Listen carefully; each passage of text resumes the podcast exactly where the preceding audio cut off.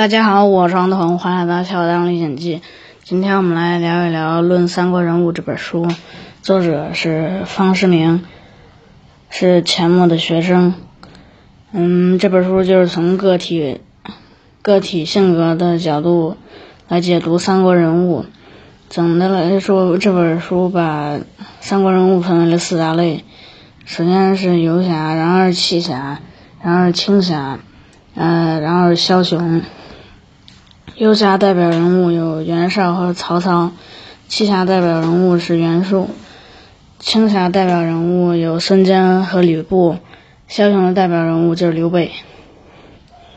嗯，游侠的定义就是以救时难而济同济同类，呃，反对宦官和宦官斗争。嗯，代表人物先看第一个代表人物袁绍。嗯，在《三国演义》中，袁绍被描述成了一个小肚鸡肠的人，但是袁绍是被矮化了。呃，实际上呢，袁绍四世三公，嗯，和袁术是同父异母的兄弟关系。嗯，宦官最早宦官请袁绍出山，然后支持宦官，但是袁绍就不愿意。后来等时机到了，袁绍带兵诛杀宦官。董卓专权的时候，呃，袁绍参加反反董大军，然后被推选为了统帅，呃，足以证明袁绍当时还是很得人心的。嗯，然后再来看第二个代表人物曹操。曹操是宦官，曹操的父亲是宦官的养子。曹操本来应该曹操应该是站在宦官那边的，但是曹操二十多岁的时候。但是曹操二十多岁的时候得罪了宦官群体，所以曹操也站到了宦官对立面。嗯，后来官渡之战，曹操打败了袁绍。小说里说袁袁绍失败的原因就是优柔寡断，但是实际上袁绍失败的原因是因为他袁绍集团内部有矛盾。袁绍的集团分为两波，一一波是颍川集团。另外一波呢是河北集团，颍川集团有许攸还有郭图，河北集团有张合。嗯，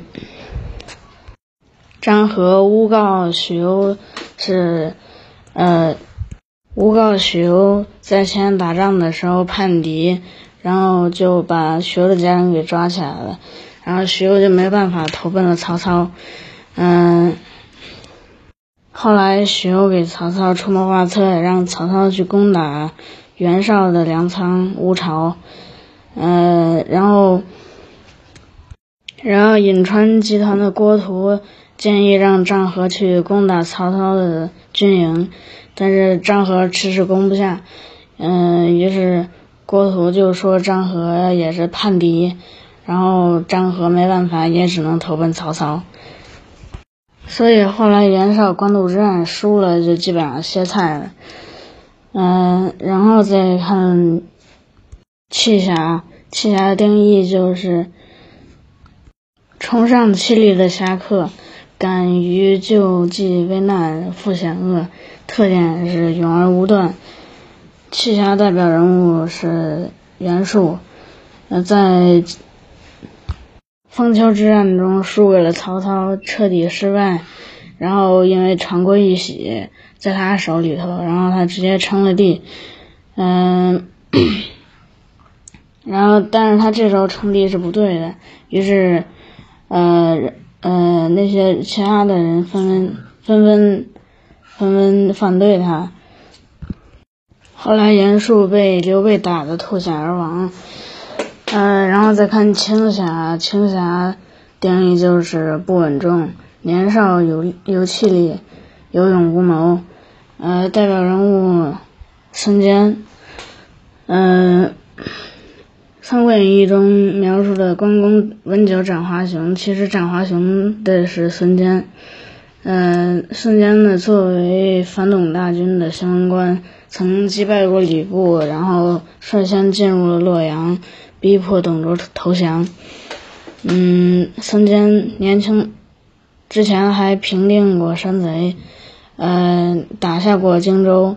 荆当当时荆州属于琅琊王氏，呃，然后孙坚就编了个莫须有的罪名，然后杀了杀了这这个琅琊王氏，但是，呃，孙这但是孙坚不得民心，呃，后来又攻下南阳，杀了太守，但是，呃，还也是不得民心，所以不能立脚。只能北进中原，然后与袁术合作。嗯，第二个代表人物吕布，呃，也是有勇无谋，是三国中最能打的。呃，先后跟过丁原、董卓、王允、袁术、张扬、袁绍、刘备。吕布最大的特点就是反复无常。嗯，他拿下过允州和徐州，但是也是因为呃不得民心，所以不能立足。嗯，其实吕布之前的呃两任主公都是非常信任吕布的，但是到到了王允那块儿，就因为吕布反复无常，杀的人太多了，所以后面那些呃后面的人都不信任吕布了。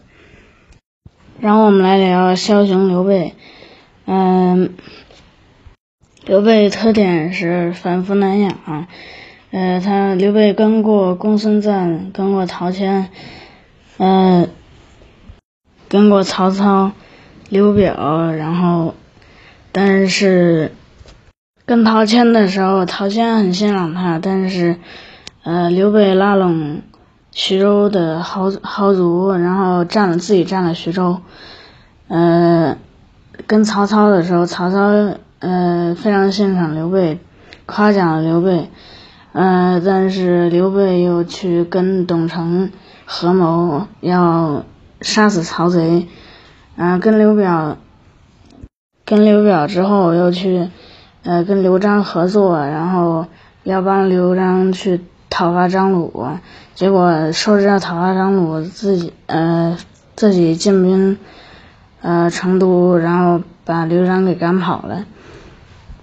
刘备还有一个特点就是军事才能有限，嗯，刘备拿下徐州之后，呃下邳城是一个核心，呃非常重要，但是刘备派同时派张飞还有曹豹去镇守，嗯。张张飞和曹豹两人不和，所以把下邳给丢了，然后就导致后面丢徐州。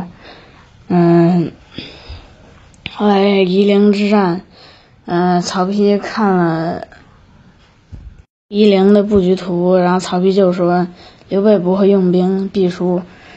嗯，那为什么嗯刘备反复难养，然后军事才能还有限？啊，还能建立实怀政权，因为刘备有诸葛亮。